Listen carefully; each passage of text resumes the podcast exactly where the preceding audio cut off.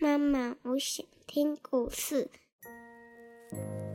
亲爱的小宝贝，你现在可以用你舒服的姿势躺下，眼睛轻轻的闭上，让苹果妈妈一天说一个故事，陪你进入梦乡。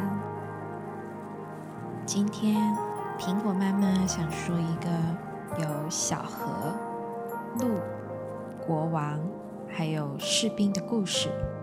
名字叫做《九色鹿》，这是一个在恒河旁边的故事。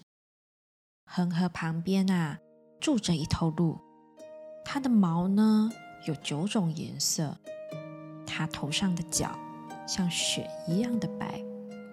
九色鹿啊，每天到河边吃草喝水。这儿有他的一个好朋友，那是一只乌鸦。有一天，河里飘来了一个人，一会儿沉下去，一会儿浮起来。他哇哇的大叫：“老天，救救我！救救我！”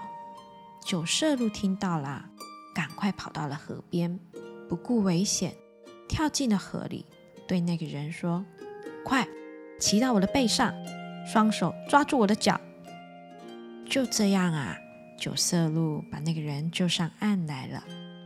那个人绕着九色鹿走了三个圈圈，跪在地上磕了个头，说：“恩人啊，你救了我的命，让我留在这儿，每天给你割草打水吧。”九色鹿摇摇头，他说：“我救你，不是为了叫你谢我，也不是为了叫你给我做事，你回去吧。”只要你不要告诉别人我住在这儿就行了。那个人说：“一定，一定，无论如何，我也不会告诉任何人。”说完，他就回去了。有一天夜里，这个国家的王后做了一个梦，梦见了一头鹿，它的毛有九种颜色，它的脚像雪一样的白。他醒来后对国王说。我要九色鹿，拿它的皮来当做坐垫，你快给我找来，要不我就快死了。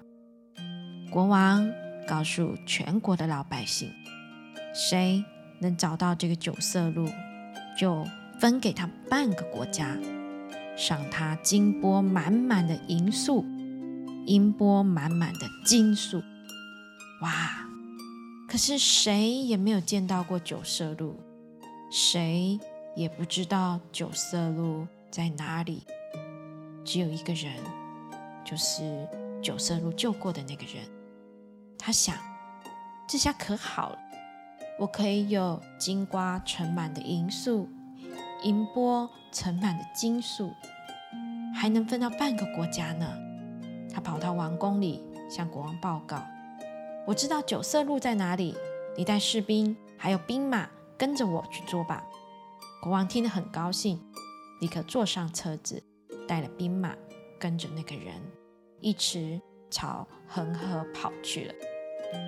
这天，九色鹿正伏在地上打瞌睡，他的好朋友就是那只乌鸦，站在树枝上，看见远远的奔来了一队兵马，就急忙的飞到九色鹿头上，用嘴啄他的耳朵，对他说。快跑！快跑！一队兵马来了，我怕是要来抓你的呢。九色鹿站了起来，撒腿就跑，可是已经来不及了，还已经被国王的兵马团团给围住了。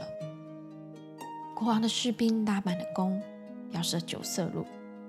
九色鹿说：“你们别射我，我自己去见国王，我还有话要对他说呢。”九色鹿跑到国王跟前，对国王说。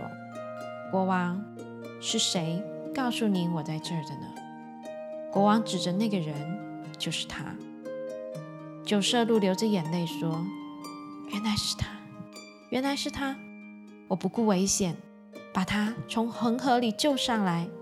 他答应我不告诉任何人我在这儿的。”国王听了九色鹿说的话，非常非常生气，就质问那个人：“九色鹿救了你，你为什么反而要害他？”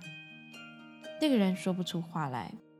国王叫他的士兵让开一条路，把九色鹿给放了，并且下了道命令：以后谁也不许来捉九色鹿。那个人他没有得到金坡盛满的银树和银钵盛满的金树，也没有分到半个国家。国王叫士兵把他绑起来，扔到了恒河里去了。好了，我亲爱的小宝贝。现在啊，该是你闭上你的小眼睛，做个甜甜的美梦了。明天又将会是美好的一天。妈妈，我爱你，晚安。晚安，我的小宝贝。